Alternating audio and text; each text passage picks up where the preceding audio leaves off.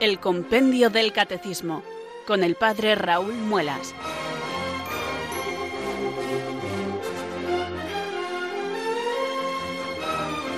Muy buenas tardes, queridos oyentes de Radio María. Son las cuatro, las tres en Canarias.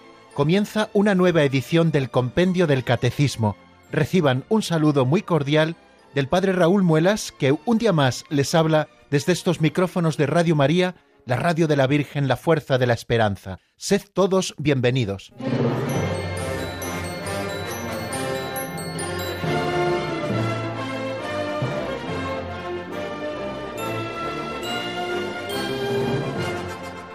Vengo fijándome, queridos amigos, en lo importante que es fijar la atención para que las cosas nos interesen. Muchas veces hacemos el proceso inverso, que nosotros tenemos nuestros puntos de interés y solo nos interesan esas cosas. Pero es importante que desde la inteligencia, iluminada por la fe, y desde la voluntad sepamos dirigir nuestra atención hacia aquellas cosas verdaderamente importantes. Y entonces la atención se centra y podemos aprovecharlas mucho más, porque ya forman parte de nuestros focos de atención. Eso es lo que hacemos cada tarde. Abrimos el compendio del catecismo, centramos nuestra atención en la doctrina católica y queremos disfrutar juntos de ella. Estamos ahora con unos temas fantásticos, como bien saben, que son los de la Sagrada Escritura.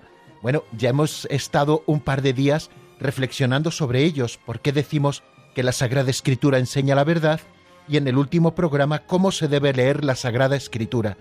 Hoy seguiremos con estos temas.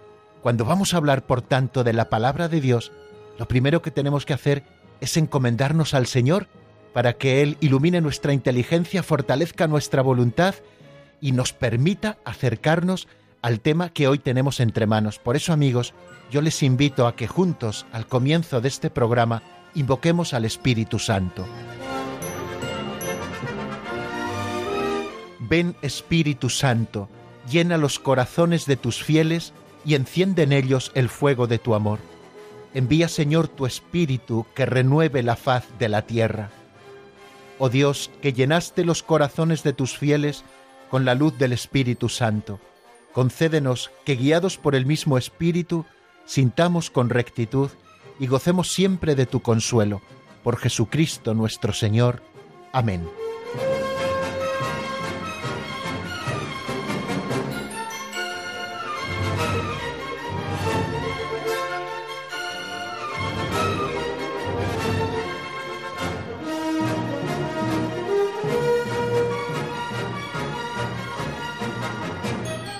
Después de la oración de cada día queremos presentar pequeñas catequesis vivas que eso pretenden ser las pinceladas de sabiduría.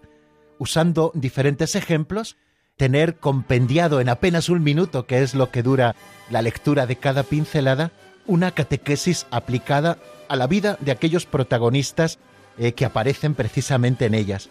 Bueno, vamos a escuchar la de hoy, que se titula y está basada en hechos reales, nadie pensó en sí mismo.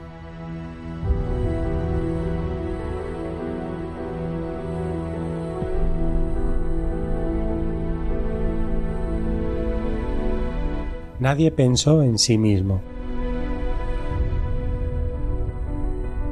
Los padres no pasan factura a sus hijos por los desvelos, agobios, esfuerzos que han tenido con ellos para sacarlos adelante invierten a fondo perdido. Hace unos años sucedió un caso hondadamente ejemplar.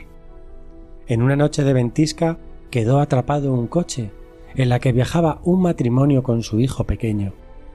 Cuando los encontraron, contemplaron un cuadro estremecedor. El marido, sin abrigo, resguardándolos, muerto. La mujer, con su abrigo y el de su esposo, viva, pero con los brazos tan helados que tuvieron que cortárselos. Rodeaba con ellos al niño para darle calor. El niño, sano y salvo, abrigado como en su cunita, nadie había pensado en sí mismo.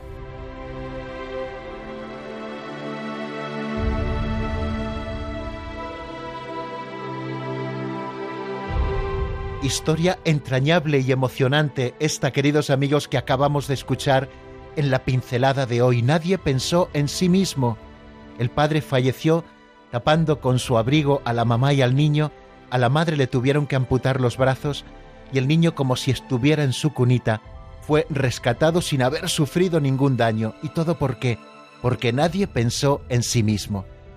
Me ha hecho pensar mucho esto, para mí que soy sacerdote, o para ustedes, queridos oyentes que son bautizados, eso que San Pedro le pregunta al Señor, Señor, ¿y nosotros que lo hemos dejado todo y te hemos seguido, qué nos va a tocar? Y el Señor le dice, vosotros recibiréis cien veces más, eso sí con persecución, y después la vida eterna. Recibiréis cien veces más en padre, en madres, en hijos, etc. Quiere el Señor manifestar con estas palabras que los que somos hijos de un mismo Padre, profesamos una misma fe y somos miembros de la misma Iglesia, tenemos que vivir ese espíritu de familia. Es decir, que seamos todos hermanos, hermanas los unos de los otros, padres o madres, en lo que se refiere al cuidado de los otros. Y esto nos anima a no pensar en nosotros mismos, a que seamos capaces incluso de superar los lazos de la carne o de la sangre, para que nosotros podamos vivir esos lazos de la fe todavía más fuertes, entregándonos de una manera verdadera, y que también de nosotros, los cristianos, se pueda decir, con ejemplos concretos, lo que hemos escuchado en esta pincelada, que nadie pensó en sí mismo.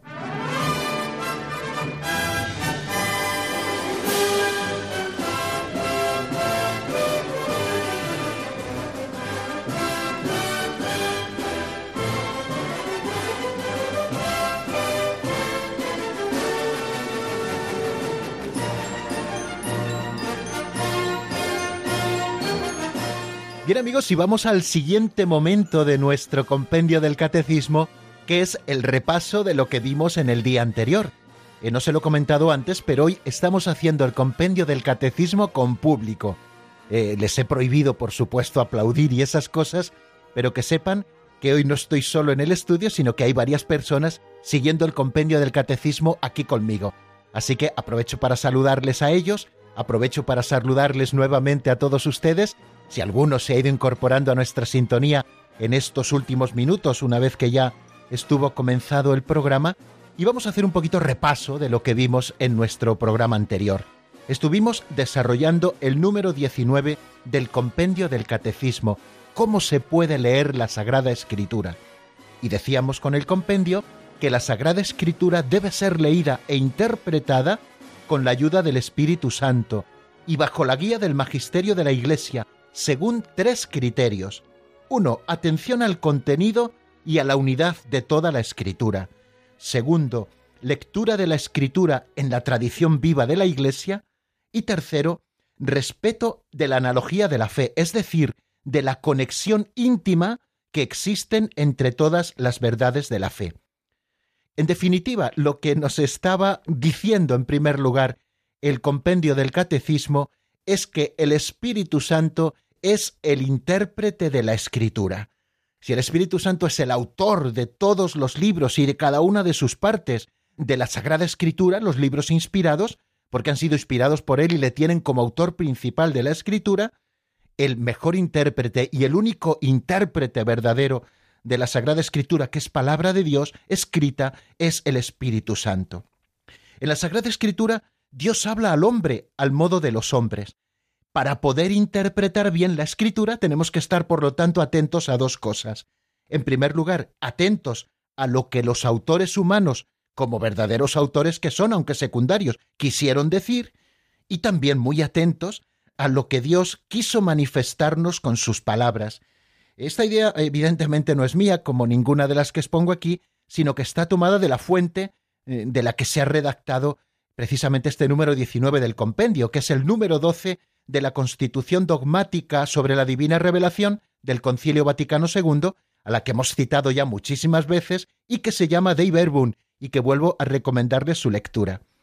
Para descubrir la intención de los autores sagrados, es decir, aquellos agiógrafos que pusieron por escrito los libros de la Escritura, es preciso, siempre que tengamos en cuenta las condiciones de su tiempo y de su cultura, los géneros literarios que ellos usaron en aquella época, las maneras de sentir, las maneras de hablar de ese tiempo, y también que tengamos, por lo tanto, en cuenta, según aquello que decíamos de la Dei Verbum 12, ese otro principio fundamental para la recta interpretación y casi más importante todavía que este que acabo de exponerles, y sin el cual la escritura sería letra muerta, que es la escritura se ha de leer e interpretar con el mismo espíritu con el que fue escrita, que es el Espíritu Santo. Y por lo tanto, nos hablaba el número 19, también basándose en lo que nos dice el Concilio Vaticano II, en la Dei Verbum, esos tres principios eh, que tenemos o tres criterios que tenemos que tener en cuenta a la hora de leer la Sagrada Escritura.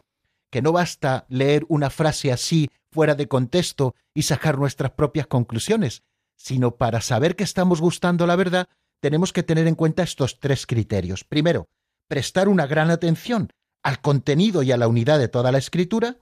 Fijaros que por muy diferentes que sean los libros, Antiguo y Nuevo Testamento, la escritura es una, en razón, en primer lugar, de la unidad del designio de Dios. Dios solo tiene un designio de salvación que nos ha manifestado.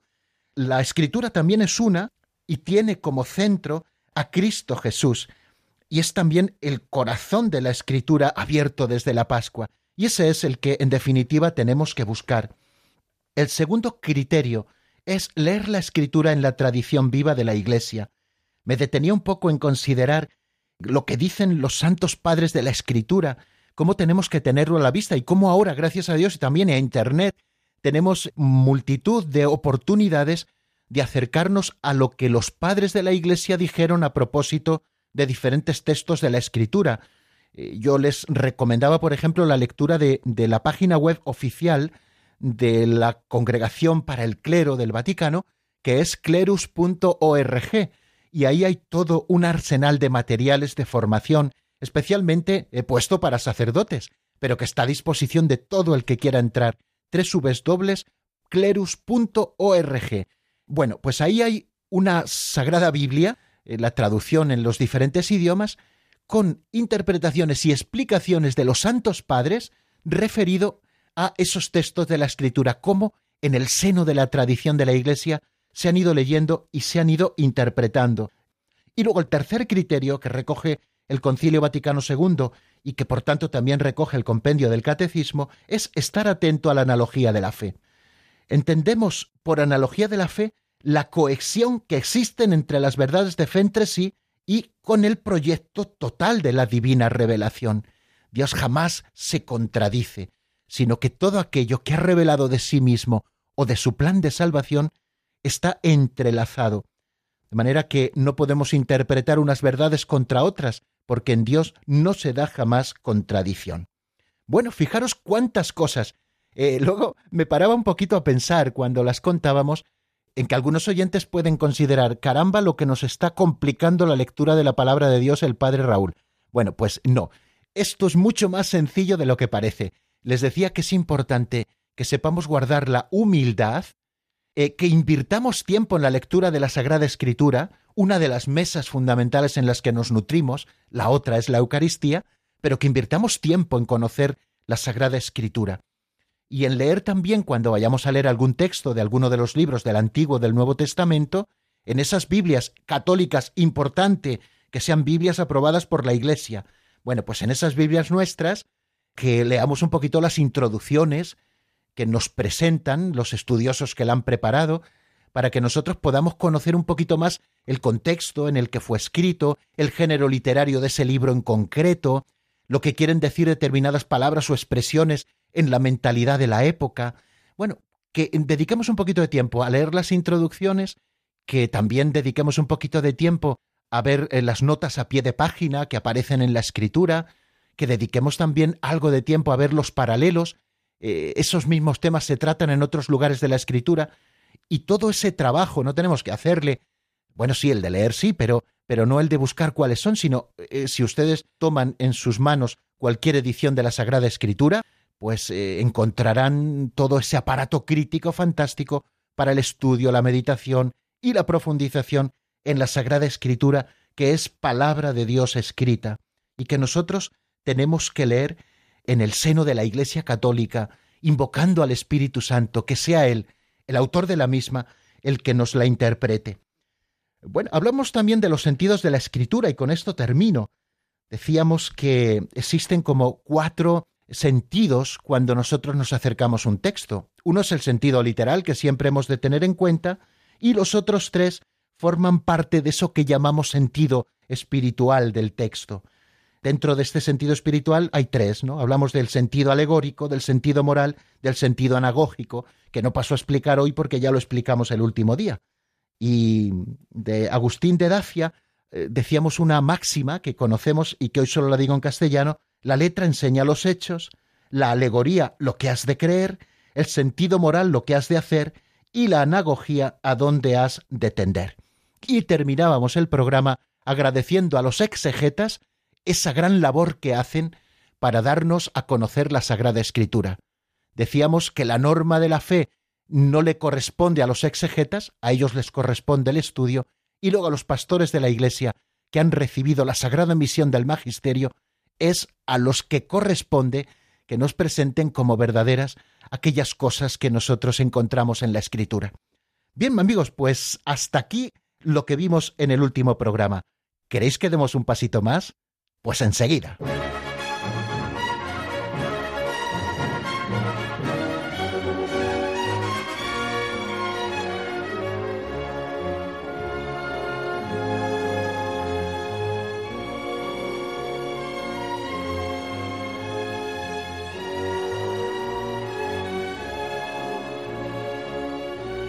Afrontamos ahora, queridos amigos, el número 20 del compendio del Catecismo, que nos habla del canon de las escrituras.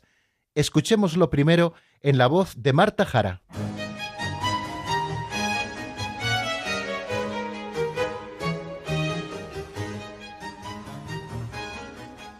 Número 20. ¿Qué es el canon de las escrituras? El canon de las escrituras es el elenco completo de todos los escritos que la tradición apostólica ha hecho discernir a la Iglesia como sagrados. Tal canon comprende 46 escritos del Antiguo Testamento y 27 del Nuevo.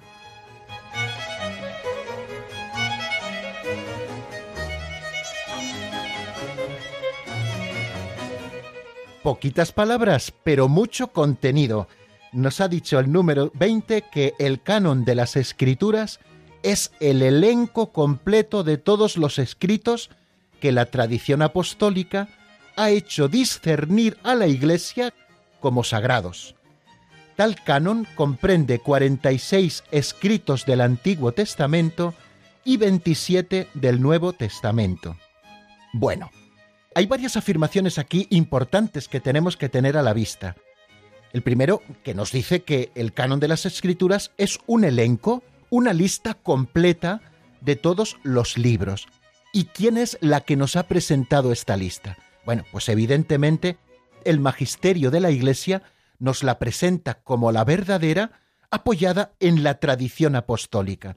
Recuerden que nosotros decimos que la palabra de Dios, y esto es lo propiamente católico, no se contiene exclusivamente en la palabra de Dios escrita que llamamos Sagrada Escritura, sino también en la tradición apostólica, la tradición viva de la Iglesia, lo que la Iglesia ha recibido de Jesucristo a través de los apóstoles y de estos a sus sucesores, y que la Iglesia viene viviendo desde el principio y que va transmitiendo de diversos modos, con la predicación, con la celebración de la Sagrada Liturgia y de otros modos a los sucesores. Bueno, pues es esta tradición apostólica la que ha recibido cuáles son esos libros verdaderamente inspirados, el elenco eh, de los libros de las escrituras, lo que llamamos el canon, esa lista completa y es la tradición apostólica la que ha ido discerniendo en el seno de la vida de la Iglesia y sobre todo en los primeros siglos cuáles son esos libros sagrados.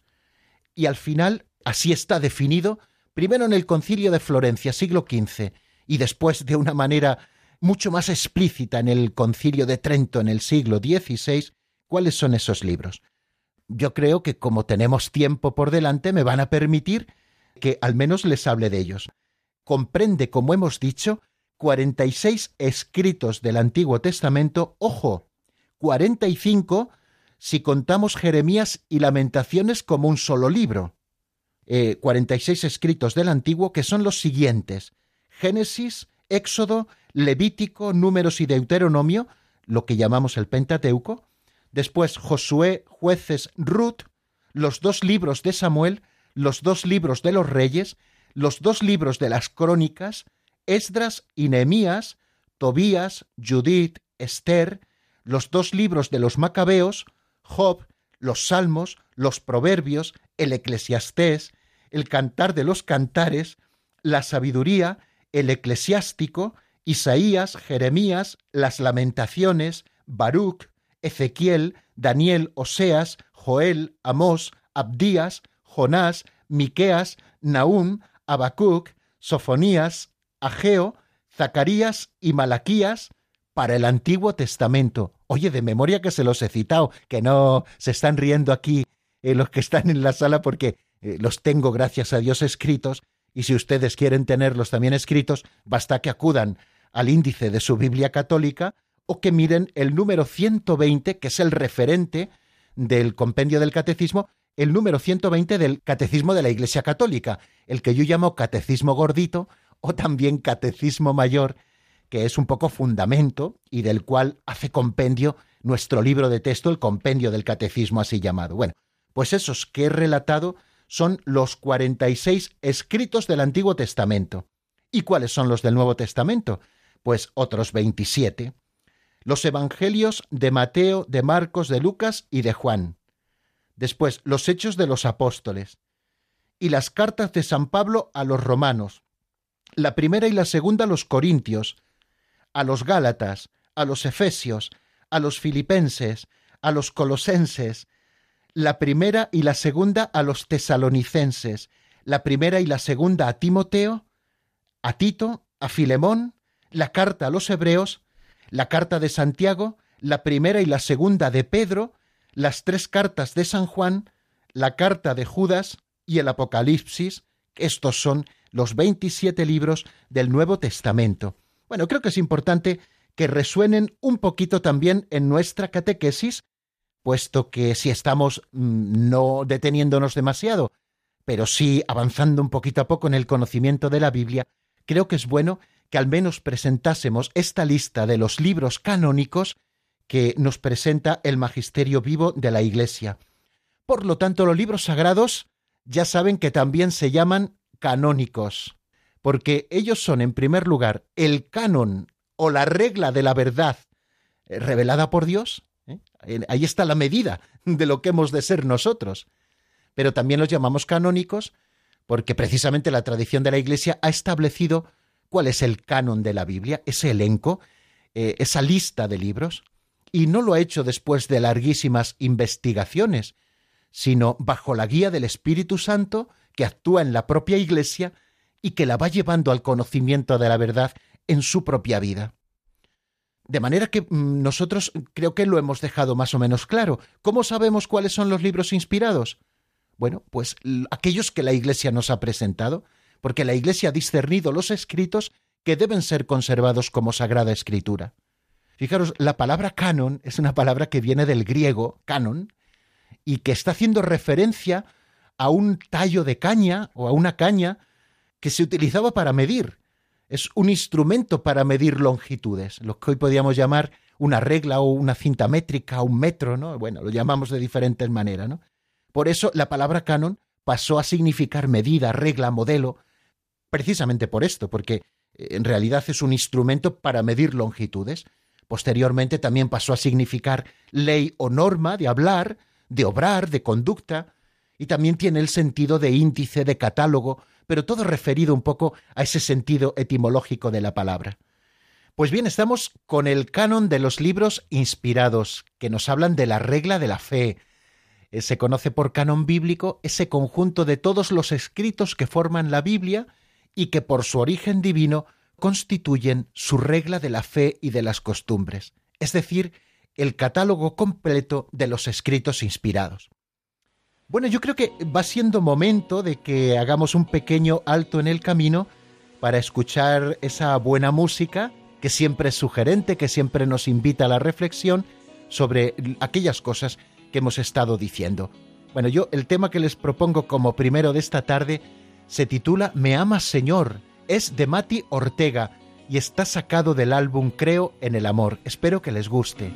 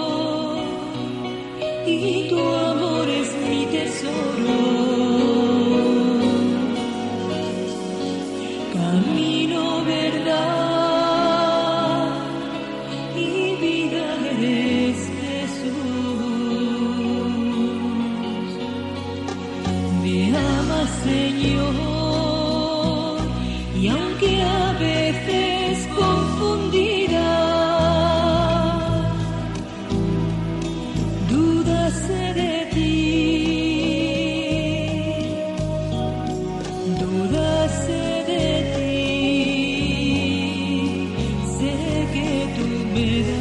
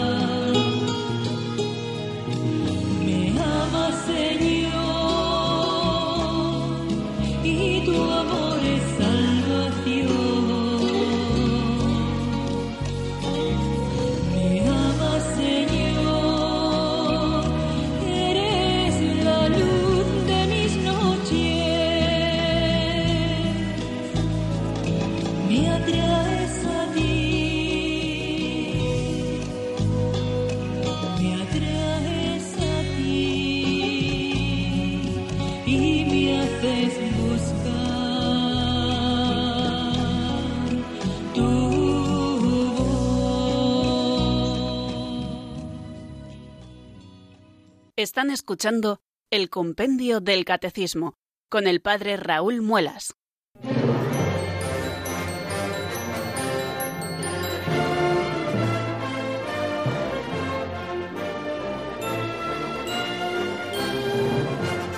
Seguimos, queridos amigos, en la sintonía de Radio María España y estamos en el compendio del Catecismo, como bien nos decía esta locución previa que acabamos de escuchar.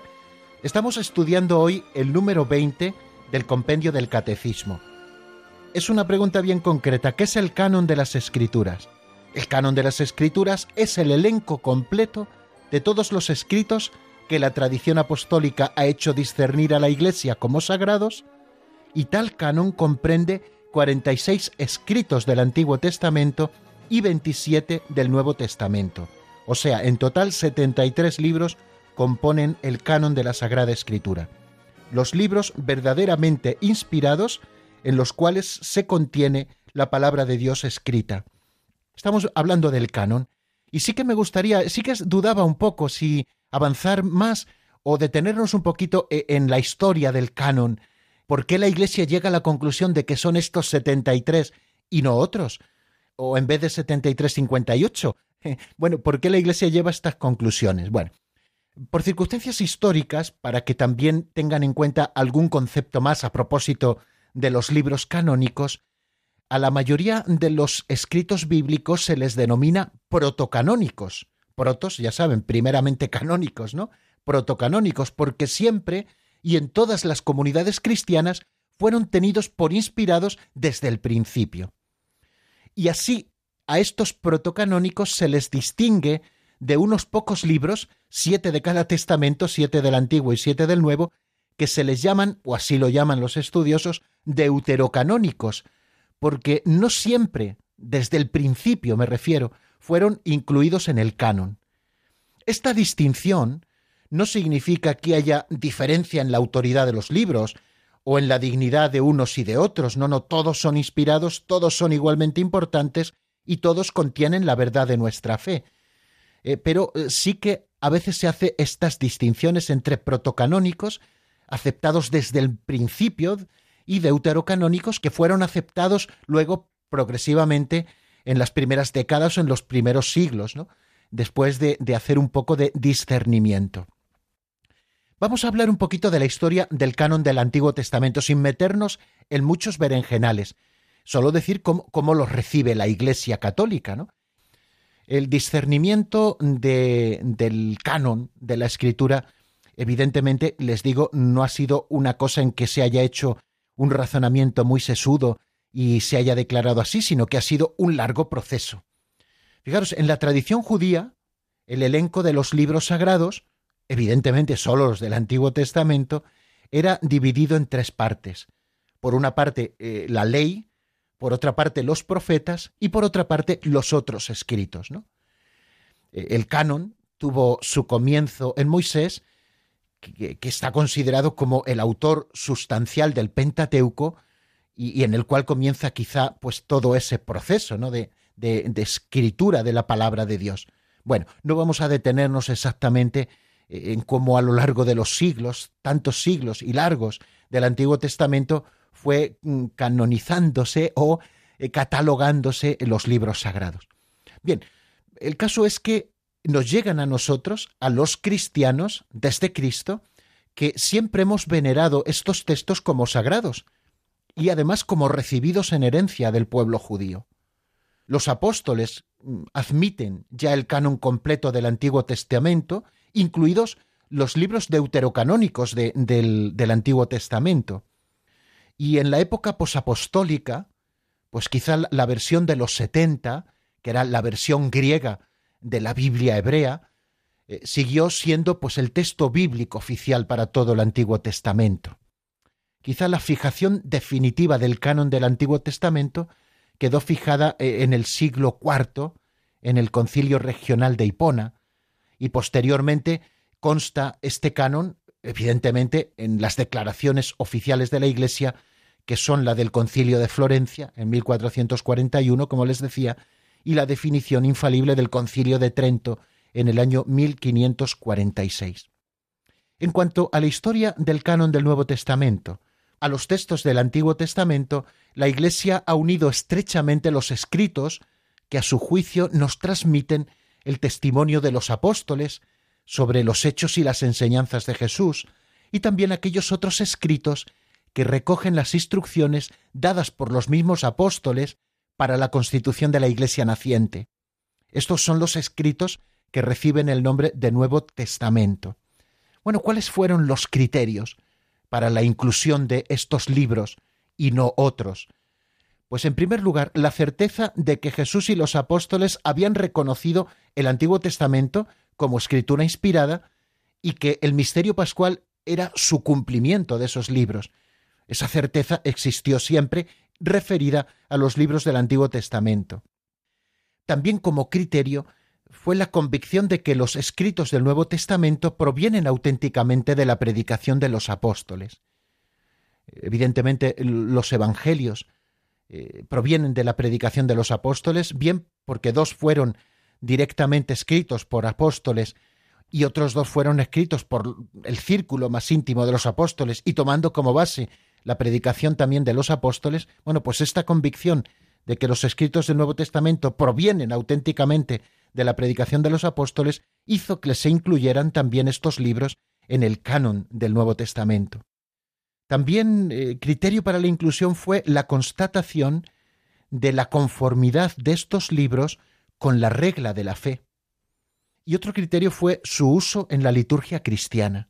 Este es muy importante porque mm, uno de los criterios fue la catolicidad de estos escritos, es decir, que estaban eh, distribuidos, fijaros lo difícil que podía ser la distribución en aquel momento en que estamos hablando, el siglo I o segundo de nuestra era, donde no existía la imprenta, donde hacer una copia costaba verdaderamente, y luego la transmisión de las mismas no existían los email ni los PDF ni esas cosas que ahora tenemos. Entonces, el hecho de que estos escritos se popularizaran seguida por la Iglesia, sobre todo ya en el siglo II, ¿no? y las distintas comunidades de Oriente y de Occidente los poseyeran y los leyeran como sagrados, también fue un criterio para su inclusión en el canon del Nuevo Testamento, es decir, aquellos escritos de la Sagrada Escritura que hoy tenemos y que en su momento no estaban codificados como tales, pero que ya los usaban también las comunidades primitivas. Tengan en cuenta que los libros del Nuevo Testamento se escriben más o menos entre el año 50 y el año 100. Fijamos un poco el año 100 porque es la muerte del último apóstol, que fue San Juan el Evangelista. Y con la muerte del último apóstol, evidentemente, así lo considera la Iglesia, cesa ya toda la revelación pública y no aparece ya ningún otro libro inspirado. Y luego es entre finales del siglo I y finales del siglo II, en ese siglo, cuando se fue haciendo la selección y el catálogo de los libros inspirados. Y fijaros que ya a mitad del siglo II se forma el corpus de los cuatro evangelios y de las diez cartas de San Pablo, y los demás escritos del Nuevo Testamento aún no se pensaban importantes, y poquito a poco, en décadas posteriores, ya se fueron incluyendo después de esa propia selección que la tradición viva de la Iglesia va haciendo. A propósito de los libros deuterocanónicos del Nuevo Testamento, ¿cuáles son esos siete del Nuevo Testamento? Son Hebreos, Apocalipsis, la Carta de Santiago, la Segunda de San Pedro, la Segunda y la Tercera de San Juan y la Epístola de Judas. Bueno, pues existieron ciertas dudas hasta el siglo V. Eh, fijaros que tenemos que tener en cuenta lo que antes os comentaba, ¿no? las dificultades de copia y distribución eh, en la época. También tengamos en cuenta que en esta época, ya finales del siglo II, comienzan a difundirse libros apócrifos y difundidos además por herejes que trataban de propagar doctrinas falsas, y entonces, bueno, pues se tenían muchas cautelas, por supuesto.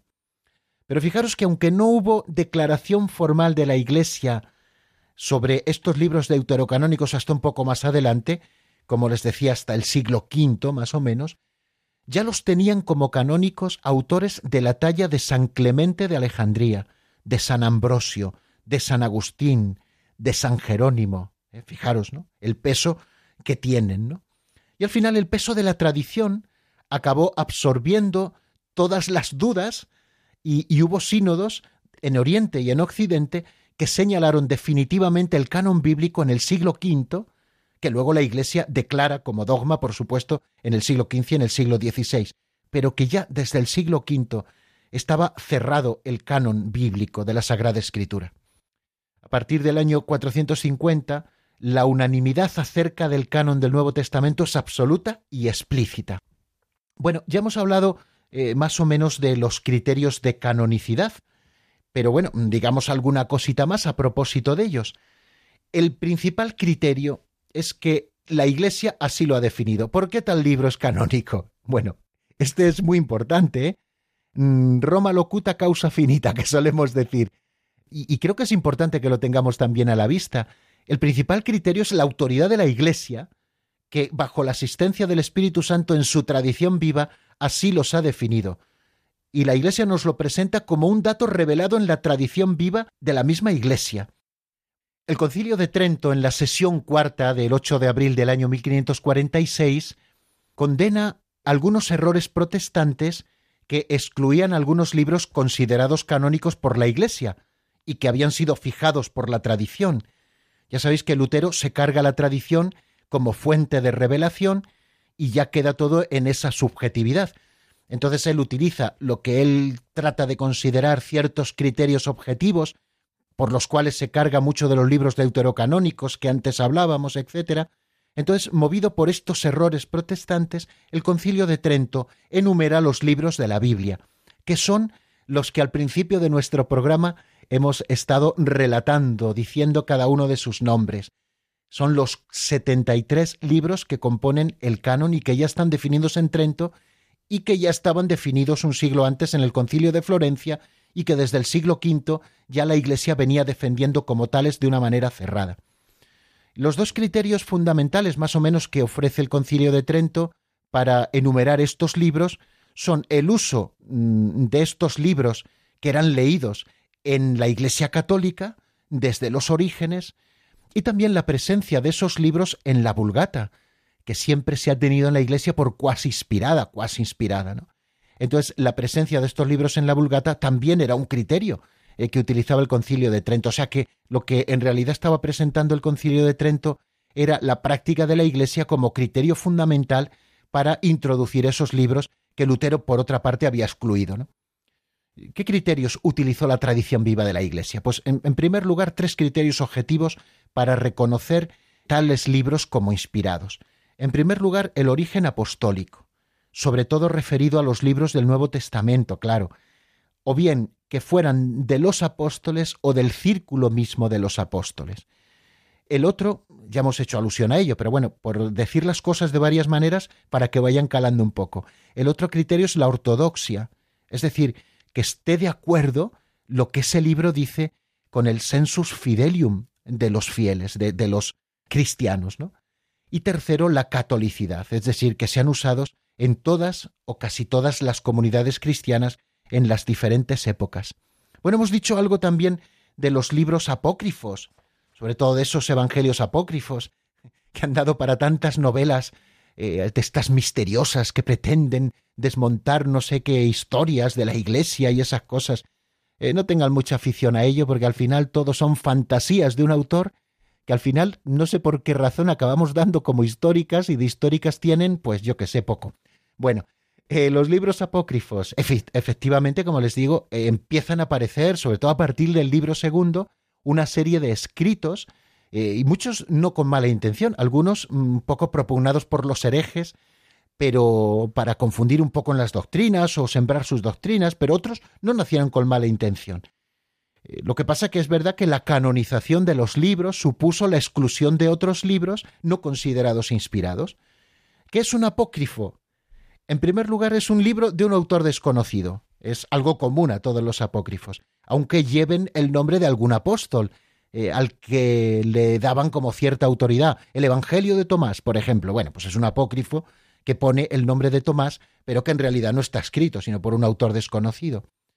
Después se llama apócrifo también a ese libro de autor desconocido con cierta afinidad con los libros sagrados en cuanto al argumento, en cuanto al título. Y un tercer elemento que hace apócrifo a un libro es al que la Iglesia no reconoce jamás autoridad canónica por no ser inspirados. El hecho de que no sean inspirados y que no contengan la palabra de Dios no significa que no puedan tener ciertos valores eh, estos libros apócrifos, ¿no? Eh, de los primeros momentos. En primer lugar, porque nos aportan ciertos datos desconocidos por los evangelios. Por ejemplo, ¿por qué conocemos el nombre de San Joaquín y Santana, los padres de la Virgen. Bueno, pues, pues que nos lo recoge un evangelio apócrifo, ¿no? Y bueno, pueden aportar datos que sí podían venir de esa tradición primera que no se codificó por escrito y que se han perdido y que allí lo encontramos. También nos expresan ideas morales. Bueno, pues eh, pueden tener cierto valor como lo que son, no libros inspirados. Bueno, yo creo que más o menos tenemos un poco todo dicho. Fijaros, de un número tan cortito como el número 20, la cantidad de cosas que hemos ido sacando. Bueno, vamos a escuchar otro tema musical que es de Noé Reyes y que eh, se titula No me rindo. Pero también aprovecho para darles el teléfono del programa, que es el 910059419, 91005 9419 por si ustedes quieren llamarnos después de esta canción que repito se titula No me rindo. Aunque venga la tormenta, no me rindo. Aunque se hunda la tierra, no me rindo. Aunque tenga mil problemas, no me rindo. Aunque tenga mil fracasos, no me rindo. Aunque pierda mil batallas y la gente se me vaya, a pesar de los temores, no me rindo. No me rindo porque tú mis pasos. No me rindo porque siento tu abrazo y tu diestra me sostiene. Tu Señor estás conmigo. No me rindo porque Cristo, tú estás conmigo.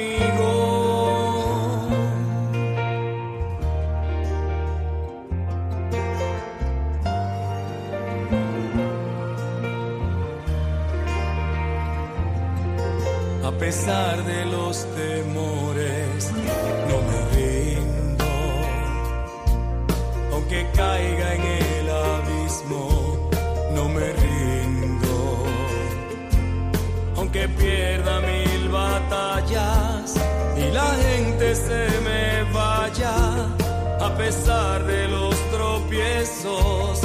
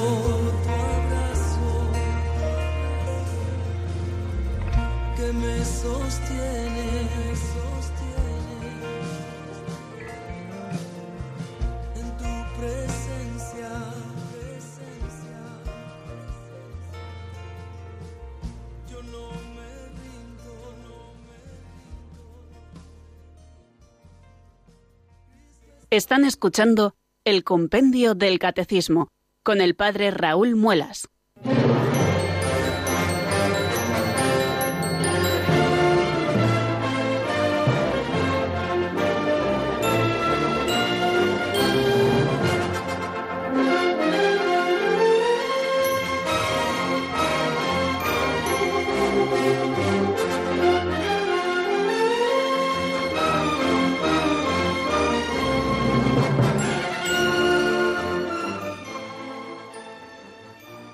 Las cuatro y cincuenta minutos de la tarde, queridos amigos, aunque todavía estamos acostumbrados al horario antiguo y parece que son las cinco eh, y cincuenta minutos, pero no, no, son las cuatro y cincuenta minutos, cambiamos la hora el pasado sábado. Y bueno, estamos en este momento de los oyentes. Si ustedes quieren llamarnos, ya saben, 91005 9419. Y tenemos ya la primera llamada desde Málaga. María Gracia, bienvenida, buenas tardes. Buenas tardes, padre. ¿Qué tal? ¿Cómo está?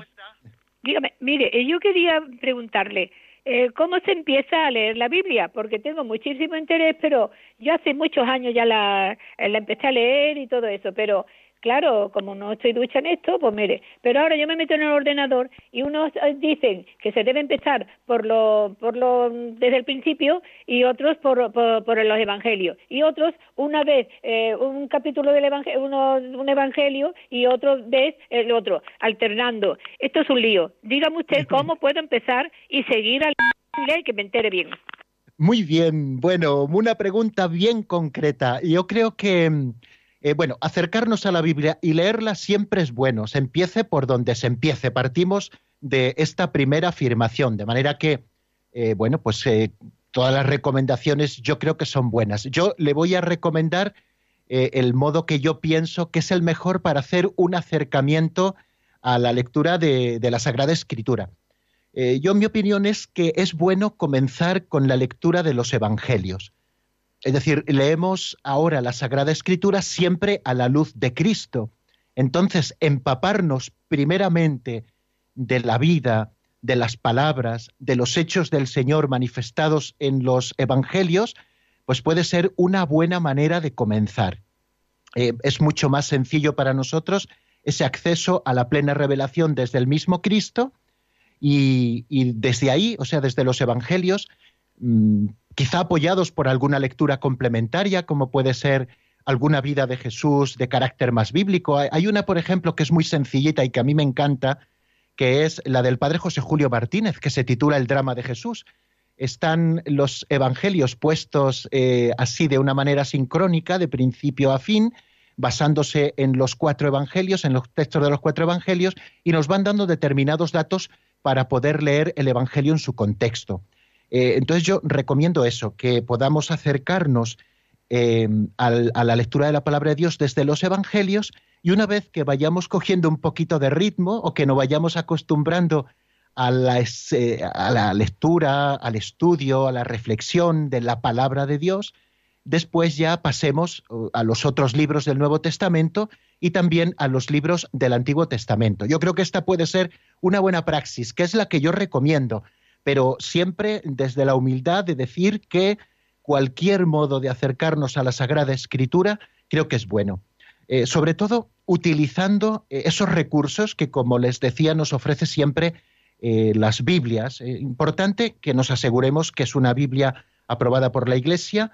Ya saben que al principio pues encontramos el Nilostad, el Imprimatur, bueno, pues esto que nos dice que esta Biblia pues evidentemente está hecha con los criterios de la tradición viva de la Iglesia y por lo tanto, eh, bueno, pues es, una Biblia para nosotros católica, ¿no? Y utilizando eh, esos otros recursos que nos dan las introducciones a los libros sagrados que aparecen en las diferentes ediciones de la Sagrada Escritura. Una introducción general a todo el libro para entender un poco las claves y la estructura del libro y después irla leyendo con tranquilidad y calma, invirtiendo el, tiempo que podamos, por supuesto, y de esta manera leyendo también eh, las notas a pie de página, eh, leyendo también los paralelos. De esta manera yo creo que podemos tener un mayor aprovechamiento de la Biblia según también estos criterios que la Iglesia Madre nos recomienda para, para acercarnos a la Sagrada Escritura. Bueno, pues esta es mi recomendación. Por cierto, tenemos también algunas eh, preguntas que nos hacen los oyentes que nos han llegado a través de las redes, pero bueno, creo que ya no nos da tiempo. Estoy mirando el reloj del estudio y ya son las cinco menos cinco. Eh, así que las dejaremos, si Dios quiere, para mañana o para pasado. ¿no? Eh, se las digo alguna de ellas. ¿Por qué se llaman católicas a las cartas esas que aparecen después de, de San Pablo, ¿no? del Corpus Paulino del Nuevo Testamento? ¿Por qué se llama católicas? ¿no? Bueno, eh, ya, si Dios quiere, mañana abordamos estas preguntas. Muchísimas gracias, queridos oyentes, por la atención, también por la paciencia eh, que tienen con servidor de ustedes. Espero que les sea provechoso lo que aquí vamos diciendo y mañana, si Dios quiere, pues seguimos con nuevos temas. Fijaros qué temas tan bonitos nos esperan. ¿Qué importancia tiene el Antiguo Testamento para los cristianos? ¿Y qué importancia tiene también el Nuevo Testamento? Bueno, pues eso será mañana, si Dios quiere, a las cuatro en punto. Aquí les espero, a las tres en Canarias. La bendición de Dios Todopoderoso, Padre, Hijo y Espíritu Santo, descienda sobre vosotros y permanezca para siempre. Amén. Hasta mañana, si Dios quiere, amigos.